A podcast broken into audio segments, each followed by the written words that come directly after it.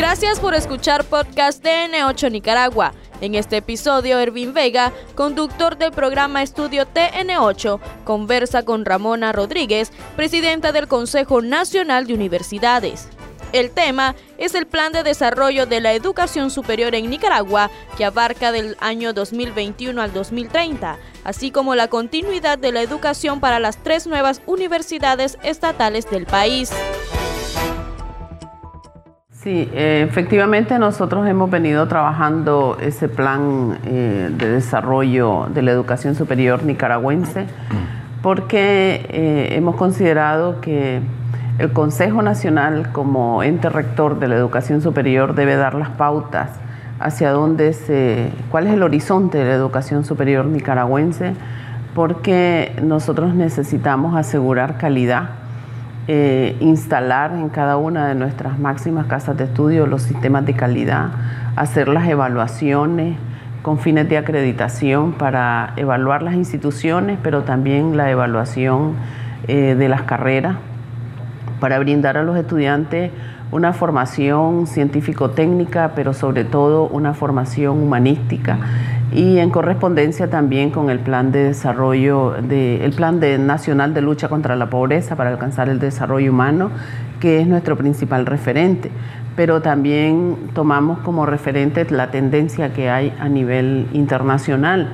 Por eso estamos enfocados en el tema de de la formación de alto nivel, el fortalecimiento de la investigación, el aseguramiento de calidad, eh, el asumir, eh, pero en la práctica, lo que es la educación inclusiva, intercultural, eh, también fortalecer lo que es la innovación y el emprendimiento, porque hay que desarrollar en nuestros estudiantes ese pensamiento propositivo, ese pensamiento innovador, eh, porque Nicaragua tenemos mucho talento humano que lo tenemos que fortalecer y potenciar porque somos capaces de producir. O sea, ese salto lo hemos venido dando y precisamente para este año 2022 uno de nuestros propósitos es entrar ya fuerte a la innovación de productos.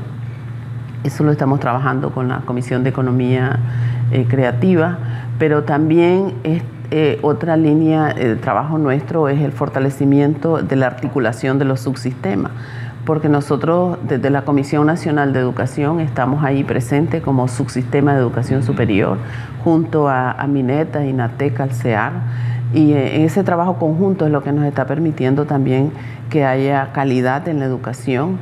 Eh, por otro lado, también el fortalecimiento de la educación eh, centrada, el modelo que tiene Nicaragua, ¿verdad? Centrado en, en, la persona, centrado en el estudiante, en la familia y la comunidad. Y desde ahí pues también fortalecemos el programa Universidad en el Campo.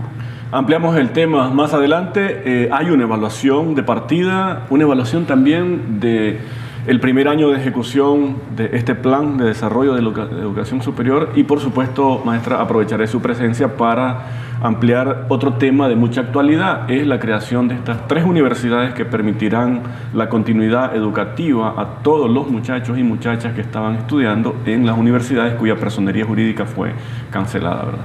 Sí, eh, efectivamente ese es un eje para nosotros de prioridad, por eso está en primer lugar porque debemos de garantizar educación superior de calidad.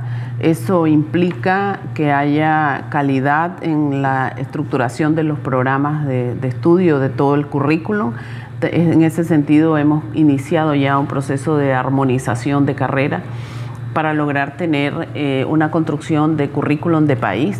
Hemos iniciado en educación Estamos en un esfuerzo en la carrera de ciencias médicas, ya se había avanzado en la carrera de derecho en su momento, pero eh, la calidad también implica tener académicos de alto nivel. Por eso también estamos en un esfuerzo de que haya en nuestro país, en alianza con universidades extranjeras, los programas de doctorado, programas que, que apunten a la especialización del profesional, porque hemos desarrollado ya programas bastantes en el tema de, educación para fortalecer capacidades en temas pedagógicos y metodológicos, pero vamos buscando también esa especialización de los académicos.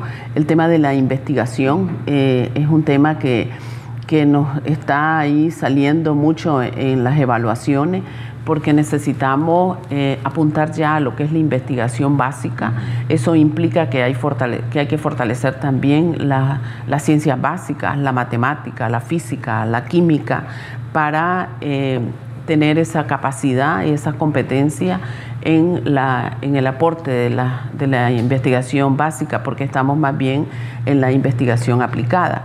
Eh, eso también nos va a llevar a nosotros a, a la innovación de, de mayor calidad y también al, eh, eh, tenemos que partir para fortalecer la investigación también de las líneas estratégicas de país. Por ejemplo, una línea estratégica de nuestro país es la biotecnología. Entonces, es un tema que nosotros tenemos que trabajarlo. Eh, todo el tema de la biomedicina también, por ejemplo, el tema de las energías. O sea, hay una, serie de, de temas estratégicos en nuestro país que nosotros las asumimos como referente. Entonces la calidad pasa también porque evaluemos las instituciones de educación superior. En el año 2021, en el marco también de este plan, eh, logramos ya que la UNAM Managua tenga una acreditación internacional. Se ha sometido a una evaluación y ha sido un proceso pues interesante de aprendizaje, pero también de reafirmar lo que venimos haciendo en, la búsqueda de esa calidad. Eh, estamos en los procesos también de evaluación nacional con fines de acreditación que lo está llevando a cabo el Consejo Nacional de Evaluación y Acreditación. Eh, también eh, en nuestro país nos hace falta a las universidades evaluar las carreras, porque las carreras las tenemos que evaluar y acreditarlas porque eso también es un, es un requisito de calidad, pero además es un atractivo para recibir estudiantes extranjeros para los intercambios. Eh, ya tenemos universidades como la UNI, que ya viene dando saltos en la evaluación de, las carreras. Entonces hay toda una, una, dinámica interna que tiene que haber calidad en, en, la, en el en, las instalaciones, por ejemplo, calidad en los currículos, calidad en los docentes, calidad en los estudiantes, porque ahora estamos apostando a eh, los aprendizajes, incluso en el proceso de evaluación. Esto es un tema engorroso que, que todavía necesitamos prepararnos más, capacitarnos para evaluar aprendizaje. Un año después, ¿qué tanto se ha avanzado? Eh, consideramos, 2021, se 2021 eh, nosotros consideramos que avanzamos bastante avanzamos bastante porque avanzamos en la armonización, hemos logrado ya estos temas de calidad, eh, venimos avanzando. Este año pues vamos a continuar en este proceso porque en el Consejo Nacional de, la, de, Universidades fue el año pasado que creamos también la Comisión de Gestión de Calidad y esta Comisión de Gestión de Calidad también es la que se ponía al frente en la elaboración de este plan de desarrollo 2021-2030. Eh, entonces cuando ya nosotros definimos el horizonte, pues entonces vamos en función de eso a través de la planificación estratégica que se hace para cinco años y la planificación eh, operativa. Eso define los lineamientos que cada universidad asume. ¿Qué tanto cuenta en función de la calidad el chaval o el muchacho, la muchacha que viene de eh, la educación primaria, secundaria, y aquí nos saltaríamos quizás no presentar en orden los ejes, porque eh, este es el, en la presentación del documento en cuanto a la trabajo de conjunto del sistema de, educación nacional es el eje número 4, pero tiene que ver con esa articulación. Sí, sí, allí se articula todo el tema también de la interculturalidad, de la internacionalización, porque cuando nosotros vemos el tema de calidad, tiene que ver con todos estos otros, eh, también estos otros ejes, otros lineamientos que tenemos de trabajo, porque eh, nosotros eh, en el tema de, los estudiantes, o sea, eh, cuando los estudiantes llegan a la universidad hay un proceso de transición. Eso lo estamos trabajando con, con, cursos de introductorio, propedéutico o los cursos que también denominamos, como el caso del UNAM, es introducción a las competencias ciudadanas y profesionales porque hay que desarrollar, eh, fortalecer más bien habilidades que se vienen trabajando desde su formación de básica y media en el tema, por ejemplo, de la comprensión lectora, del análisis de discurso, de, del pensamiento lógico, de ese fortalecimiento también de valores. Entonces, con los estudiantes nosotros tenemos que hacer un contrato didáctico porque es eh, la responsabilidad que tiene el docente frente a ellos, pero además la responsabilidad que tienen ellos en su propia formación. O sea, que el estudiante cuando llega a una carrera también eh, se da cuenta si efectivamente esa carrera es lo que él... Eh, debe de estudiar. Eh, ahí hay toda una, serie de, aspectos que hay que ir abordando con los estudiantes para que se enamoren más de su carrera, para que asuman con responsabilidad lo que están eh, haciendo, pero además ahora demandamos mucho de ellos para eh, aprender. O sea, que no estén memorizando contenido, sino que estén que aprendan, que ellos se den cuenta, porque hay tanta información que ya el profesor no tiene por qué llegar a dictar una clase. O sea, la información está en el teléfono, está en internet, pero nosotros tenemos que lograr que de esa información deriven conocimiento y que los estudiantes sean capaces de construir ese conocimiento para resolver un problema.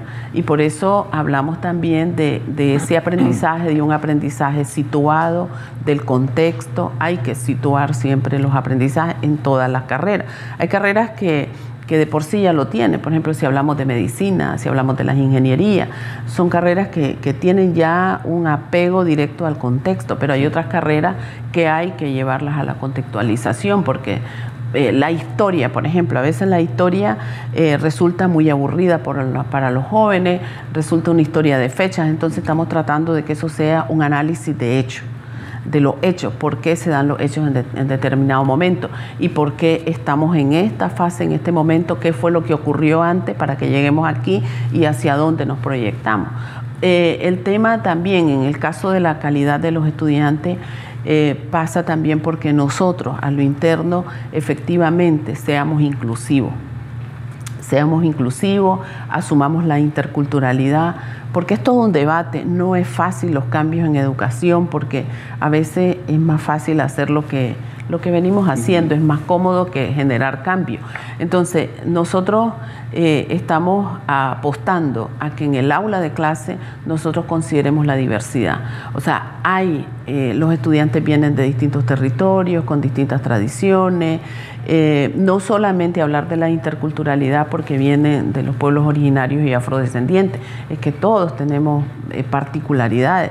Biológicamente podemos ser iguales, pero tenemos aptitudes, tenemos actitudes, tenemos un arraigo. Entonces, ¿cómo respetar eso? Incluso los ritmos de aprendizaje.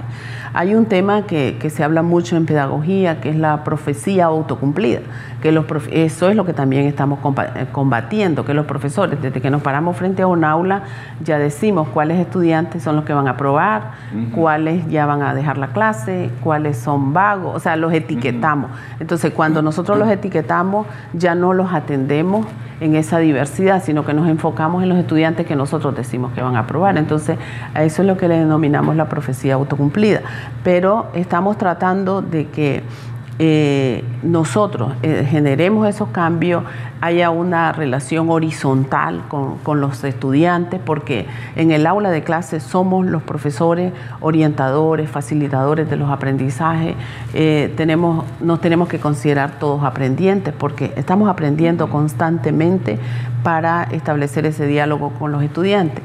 Y por otra parte también el tema de la, de la internacionalización la internacionalización para nosotros tiene muchas ventajas de intercambios académicos, de trabajo conjunto, pero también... Ese es otro eje. Ese es otro eje de otro lineamiento de trabajo, pero también nos permite a nosotros los intercambios con los estudiantes. Pero para que haya esa movilidad de los estudiantes, nosotros tenemos que trabajar, por ejemplo, el aprendizaje de los idiomas. Estamos perdiendo muchas becas porque los estudiantes no saben inglés hay requisitos en todos los países para la movilidad. Ese es un esfuerzo constante, pero que también lo tenemos que hacer en conjunto con las familias para que estimulen a los niños, a los jóvenes. Ya Nicaragua tiene el aprendizaje de inglés hasta quinto grado. Podría ser que dentro de siete años eso ya no es, no, tendría que ser un problema. No porque tendría. Ya los niños de, quinto grado salen hablando. Sí, sí, ya en quinto grado están hablando inglés. Entonces nosotros ya estamos, eh, estamos eh, proyectando que dentro de unos siete años, pues eh, ese problema no lo vamos a tener porque los estudiantes ya van a llegar dominando inglés porque el convocatoria de beca hay muchas, pero también cómo internacionalizamos el currículum. Nicaragua es firmante de convenios internacionales nacionales para reconocimiento de títulos y diplomas. Entonces, para que se, nosotros seamos comparables, tenemos que hacer mucha transformación nacional porque tenemos que tener clara, clara cuáles son las competencias que tiene un profesional. Entonces, eso tiene que evidenciarse. Ya son acuerdos que hemos tomado también a nivel del SUCA en Centroamérica, de que los títulos tienen que estar acompañados del suplemento de título que le llamamos pero es las competencias de los estudiantes. Y esa la tenemos que tener bien claras nosotros y evaluarla, porque también hacemos una evaluación de las competencias que ellos van adquiriendo. O sea, hay todo un proceso de cambio. De, manera que un egresado de cualquier universidad de Nicaragua, en una maestría en el exterior, en, en un posgrado, tiene la misma base que cualquier sí, sí. otro graduado. Otro graduado. Eh, nosotros, en el caso de las universidades eh, de miembros del CNU, no hemos tenido dificultades para que ellos se vayan a, hacer estudios a, otros países. Tenemos en México, en la Federación Rusa, en Irán, en Estados Unidos, en, Europa, estudiantes que se van a hacer los estudios de, maestría. Este año para nosotros, el año 21, ¿verdad? Fue un año también muy importante en el sentido que logramos que una académica nuestra, una profesora joven, eh, lograra eh, ganar una competencia en un curso y quedó entre 16 mujeres del mundo para estudiar un doctorado eh, en, temas de, ingeniería sísmica, de geología. O sea, ¿por qué es muy importante esto para nosotros? Porque las mujeres, muy poco, y ese es un análisis que se ha hecho en Nicaragua y a nivel de Iberoamérica, que las, y, creo que a nivel mundial las mujeres muy poco accedemos a las carreras de la ciencia, de la tecnología, de la matemática, de la física, o sea, el famoso STEM que se habla ahora, más ah, vamos hacia las carreras de humanidades, las, ciencias blandas que se llama, pero estamos en todo ese esfuerzo, entonces nosotros destacamos que esta joven que ya está en México estudiando, eh, sea eh, un, un ejemplo de lo que somos capaces también las mujeres en Nicaragua. Dos ejes, eh, interculturalidad en la educación y universidad para la paz. No en función de, a ver, no, apuntan quizá a la formación técnica de capacidades, sino a la formación en valores. En valores, o sea, estos son, eh, son ejes transversales y que los asumimos en toda la el quehacer universitario, porque la interculturalidad es una manera de vida, es un paradigma eh, y eh, estamos tratando también de, prepararnos en esto porque no es simplemente un concepto de decir somos interculturales. En Nicaragua tenemos una ventaja de tener universidades eh, comunitarias interculturales, que está Huracán y está Vicu. la rectora de Huracán, ella preside una red latinoamericana de universidades indígenas interculturales y eso eh, nos ha permitido que al ser ellas miembros del Consejo Nacional de Universidades, también nosotros como Nicaragua seamos un modelo en esa eh, integración de las universidades indígenas, porque a nivel de Centroamérica, en Guatemala es una lucha, o sea, eh, no se reconocen, las universidades tradicionales no reconocen a las universidades indígenas y así a nivel de Latinoamérica. Entonces, hay todo un, aprendizaje que ha sido para nosotros Cómo, cómo, vamos aprendiendo en toda esta filosofía del buen vivir, de reconocer los saberes, de reconocer la espiritualidad, de saber que, hay que reconocer al otro como un verdadero otro, o sea, que, tenemos que tener esa empatía, eh, ese reconocimiento de tradiciones, de cultura, de incorporar todas esas tradiciones de los, de los territorios y por eso, y de, de, de nuestros ancestros, de nuestros antepasados. Eh, y eso es todo un, aprendizaje que hemos venido teniendo en el Consejo Universitario y, aprendemos mucho desde estas universidades eh, comunitarias interculturales, pero también nos tenemos que, que, aceptar todos como, con esa diversidad y eso eh, nos está llevando a nosotros también a tener esas universidades eh, más sociales, más implicadas en los territorios, de movernos a, cualquier comunidad rural, de estar con la gente. Eh, nosotros nos movemos en todo el territorio como consejo. eh, y nos sentimos muy cerca de la gente porque estamos aprendiendo. Son universidades, nuestras universidades nosotros las declaramos como universidades del pueblo y para el pueblo, que están en un modelo de una, de una universidad revolucionaria. Entonces, cuando, cuando nosotros hablamos también de la Universidad para la Paz, es, va en esta misma lógica, o sea, que tenemos que fomentar relaciones sanas, eh, armoniosas, respetarnos, eh, reconocernos para convivir, porque tenemos una función y los estudiantes también, o sea que en esa diversidad tenemos que aprender a convivir y a vivir en paz, pero también a tener valores eh, de la soberanía, de la autodeterminación, porque nosotros tenemos experiencias que tratan siempre de manipularnos y ver que todos los cambios que se están haciendo en Nicaragua son cambios que obedecen a una, a una dirección política. Es que nosotros tenemos un gobierno revolucionario, está el Frente Sandinista gobernando, hay una filosofía porque tenemos un legado del general de hombres libres y eh, la educación es un derecho un derecho eh, humano, el Estado se ocupa de la educación para garantizar una educación para todos y todas. Entonces los cambios y las transformaciones que se están haciendo en Nicaragua también obedecen a un contexto internacional. Hay necesidad de hacer cambios y transformaciones profundas en la educación. Para cerrar este tema, maestra, eh, se irán, supongo yo, haciendo evaluaciones en el camino, ¿no? Es un plan proyectado a desarrollarse en 10 años, 2021-2030, pero eh, ¿cuáles son los grandes logros a los que aspira la universidad llegar de aquí al 2030 en materia de calidad y desarrollo de la educación superior en Nicaragua? Nosotros estamos aspirando, eh, por ejemplo, a tener los currículums de país. O sea, que no tengamos esa diversidad de, de planes de estudio porque Estamos formando, por ejemplo, eh, formamos ingeniero civil, pero la UNAM Managua tiene un currículum, la UNI tiene otro.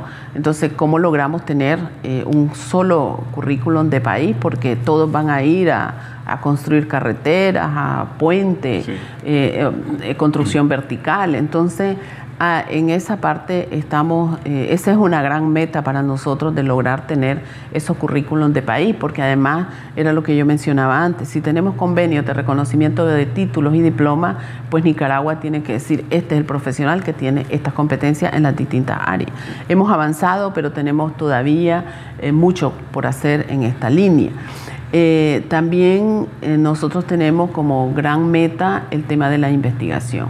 Nosotros tenemos que aportar más, tenemos fortalezas en nuestro país, ya estamos entrando en el tema de los ensayos clínicos, eh, porque Nicaragua con los convenios internacionales que tiene, esa eh, oportunidad que hay para inversión también en nuestro país, las universidades también lo tenemos que aprovechar para dar los saltos de calidad en las eh, investigaciones para que no, se, no, haya necesidad de traer un consultor de, internacional, sino que aquí debemos de tener nosotros esa capacidad técnica para eh, dar ese servicio, para aportar a, la eh, información y toma de decisiones que necesita nuestro país. Entonces, ese es un tema, eh, dos grandes temas que para nosotros son fundamentales, pero también eh, el trabajo conjunto del proceso evolutivo que tiene la educación en nuestro país. El trabajar conjuntamente los cuatro subsistemas, o sea, lo que es la formación básica y media que atiende el MINET, la formación técnica que atiende INATEC, el sistema eh, educativo autonómico regional y el Consejo Nacional de Universidades, trabajar muy imbricados en un solo propósito, que es educación, para todas y todos, educación en todo el territorio. Y tenemos nosotros que continuar fortaleciendo la educación en el campo, que la educación en el campo eh, ya hay primaria en el campo, hay secundaria en el campo y ahora tenemos universidad en el campo, para darle la oportunidad a todas esas poblaciones que, es muy alta en Nicaragua, que si no se le lleva la, educación a la comunidad, al territorio, ellos no pueden salir. Pero este programa también tiene otra particularidad, que es la articulación con los, eh, las autoridades locales, con los alcaldes, con los secretarios políticos, con los delegados de las instituciones, Y eh, es algo novedoso en Nicaragua de que tengamos las carreras de salud en el programa Universidad en el Campo. Entonces, eh, todo esto va apuntando a esa construcción de la universidad, eh, perdón, de, de, una sociedad en paz, de no tenemos nosotros, porque tenemos, podemos tener diferencias de criterios, diferencias ideológicas, pero no tenemos por qué estar confrontados. Tenemos que saber que Nicaragua es nuestro país, que Nicaragua es un país independiente, soberano, que define su destino y que podemos trabajar conjuntamente porque haya calidad, porque eso nos permite a nosotros estar en cualquier eh, concierto de universidades a nivel internacional, pertenecemos a redes, entonces, eh, y también es eh, que haya respeto, reconocimiento y respeto sobre todo. sí, las tres universidades ya están listas para toda su actividad. Eh, tenemos ya universidades que están impartiendo clases. La Universidad Nacional Multidisciplinaria Ricardo Morales Avilés ya está en clase porque habían iniciado unos grupos desde el, 31 de enero. Entonces esto se continúa. Eh, este sábado también va a haber actividad ya académica de, de los grupos que tienen clase. Eh, en la Universidad eh, Nacional Francisco Luis Espinosa están en un propedéutico para todo el tema del, ingreso, del primer ingreso. En la Universidad Nacional Politécnica están también en un proceso de preparación porque hay que dar los resultados del primer ingreso y luego ya prepararse para el inicio de las clases. En todas estas universidades estamos en proceso de de conocer todos los planes de estudio, cómo están, asegurarle a los estudiantes esa continuidad educativa, eh, tanto del grado como del posgrado, porque hay, hay universidades que también tienen posgrado, entonces todo eso eh, va a funcionar tal y como habían eh, iniciado. estamos en el tema también de la, del análisis de los costos, porque tenían una gama muy diversa de de costos por mensualidad. ¿Entre una y otra universidad? Entre la misma universidad. Entre la misma universidad. Entre la misma universidad porque los costos los definían por carrera. Entonces habían carreras que tenían un costo bajo, otras un, un costo muy alto. Entonces nos hemos encontrado hasta costos de 160 dólares. Entonces todo eso se va a reducir drásticamente para asegurar ese acceso a, la educación, pero estamos haciendo un traslado de, de instituciones privadas, carreras que estaban privadas y estudiantes que estaban en estas instituciones privadas a una institución nacional.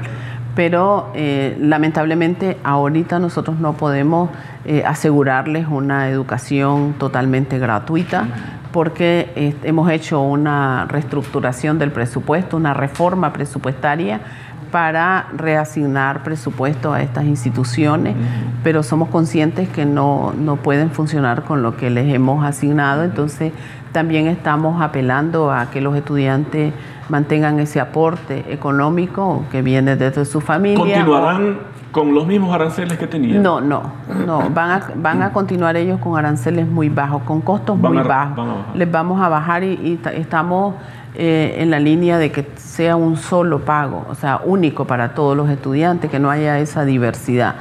Eh, también el tema de las becas, porque muchos estudiantes tenían becas, eso se está manteniendo. Eh, hay exoneraciones porque también esto lo negociaban, pero también la parte del tema de becas que es muy importante para darle acceso a, a todos los estudiantes. Entonces, nuestra línea es asegurar una educación de calidad, una educación pertinente. Por eso estamos conociendo en profundidad los planes de estudio. La multidisciplinaria va a tener una diversidad de planes, pero eh, nosotros vamos a continuar atendiendo a los estudiantes en ese itinerario que ellos ya habían registrado, o sea, el, el plan de estudio que ellos inscribieron, eso va a continuar. Pero para el año 2022, 2023, sí estamos ya en la, en la definición de que vamos a tener un solo plan. Esto me refiero, por ejemplo, hay estudiantes de contaduría pública que venían de cuatro instituciones y las cuatro instituciones tenían contaduría pública, son tres planes distintos de contaduría. Entonces nosotros debemos de tener un solo plan de contaduría pública. Entonces, esto va también en esa línea de tener eh, esa lógica de que hayan, que hayan currículum de país. Eso facilita la movilidad de un estudiante de una universidad a otra, porque al momento no se puede hacer. Si nosotros hacemos traslado, eh, los estudiantes generalmente van a primer año porque no coinciden los planes de estudio. O sea, les obstaculizamos a o ellos. Convalidan algunas clases que coinciden, pero hay... Sí, pero se hace todo un estudio para ver si tienen el 80% de lo que da la otra universidad. Hay metodologías de las universidades para hacer sus traslados, pero les obstaculizamos a ellos esa movilidad y eso es lo que estamos buscando. Eh, también darles las condiciones a ellos, trabajar en los mismos recintos donde ellos estaban. Eh, la multidisciplinaria tiene que hacer todo un reacomodo porque tiene que tener un, solo recinto donde aglutine todos los estudiantes. O sea que están, como ya ahora tienen ellos su universidad, que es la, la Nacional Multidisciplinaria Ricardo Morales Avilés, entonces todos van a, esa, a, la sede donde se les atienda juntos. O sea, ellos ya... Eh, ya desapareció pues la institución que los estaba atendiendo, entonces ahora están en función de esta. Eh, todo este es un proceso de, estabilización, de tener bien organizado toda la atención de los estudiantes, ese bienestar estudiantil que esté asegurado para ellos, su biblioteca, los laboratorios, las áreas de práctica. Eh, es, todo pues una, dinámica y es lo que nosotros estamos tratando de que ellos y que sus familias tengan seguridad, que vamos a tener eh, una garantía de calidad en la formación. Mm, los planes de estudios, eh, al hacer algunos ajustes, implicará que los muchachos, si iban a terminar este año o el próximo año, tengan que prolongarse algo más. O, no, no, no, es que los planes de estudio que ellos tienen ahorita no los estamos tocando. Esos planes de estudio ellos los continúan. Ellos continúan con, con, lo que ya ellos habían matriculado o lo que ellos habían decidido de que llegaron a primer año los que están en cuarto o tercero, pues ellos continúan. Eh, estamos también eh, completando expedientes, porque los estudiantes deben de tener un expediente donde esté registrado sus notas de secundaria, donde esté su diploma de bachiller, donde estén sus documentos de identidad. Entonces, todo eso lo estamos eh, reconstruyendo en los casos que, haga falta.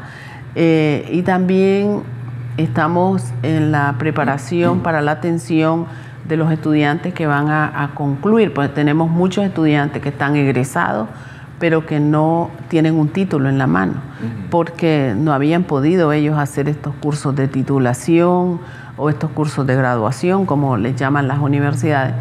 Entonces, esa modalidad de graduación nosotros la estamos también preparando para, para atenderlos a ellos. Eh, los costos eran muy altos, entonces ¿cómo, ¿cómo los bajamos? Ayer precisamente estuvimos hablando de que nosotros podemos, eh, como lo tenemos ya en las universidades del CNU, que se hace examen de grado, que se hace proyecto, una monografía, un seminario de graduación, o sea, que ellos tengan también esa oportunidad diversa. Pero nos hemos encontrado casos de que el estudiante para graduarse le demandaban que fuera a hacer un curso de inglés y que pagaba tanto por eso, muy caro, o un curso de computación. Entonces, eso eh, no, eh, Para decirlo claramente, maestra, eran como trucos para sacarle un poquito más de plata. Puede ser. Puede ser porque nosotros eso eh, estamos también apostando a que eso se cambie porque la modalidad de graduación debe de ser parte de su plan de estudio, de su pensum. Eh, eh, debe de decir, el, el, pensum debe decir que al final semestre, el último semestre, por ejemplo, de quinto año, es allí donde van a hacer ellos su, su modalidad de graduación. Entonces, todos estos costos deben de estar incluidos en ese pago que ellos hacen, no cobrarles al final, porque entonces eh, eso se volvía muy difícil para los estudiantes, o sea, o es difícil actualmente que los estudiantes puedan pagar 800 dólares, 600 dólares o 1000 dólares por un curso de graduación.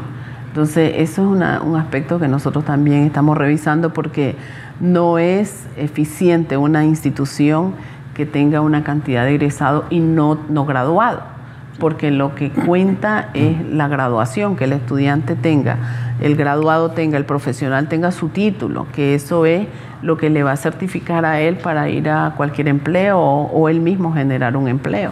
Nos quedamos sin tiempo. en un minuto, sus conclusiones sobre este tema. Eh, ya las autoridades de cada universidad estarán asumiendo, ¿verdad? Sí, nosotros el día de hoy vamos a... El Consejo Nacional de Universidades asumió el nombramiento de las autoridades porque la ley lo, faculta para hacer, eh, para, la ley de creación de las universidades facultó al CNU para nombrar autoridades. El día de hoy, el Consejo Nacional de Universidades en pleno va a hacer la puesta en posesión de las autoridades en las tres universidades, iniciando con la Universidad Nacional Politécnica, luego la Universidad Nacional Multidisciplinaria eh, Ricardo Morales Avilé y concluyendo la sesión, porque esta es una sesión formal del CNU, concluyendo con la puesta en posesión de las autoridades de la Universidad Nacional Francisco Luis Espinosa. Esa fue la entrevista de este episodio del podcast TN8 Nicaragua. Recordad que estamos subiendo nuevo contenido todos los martes y jueves con análisis de temas de tu interés.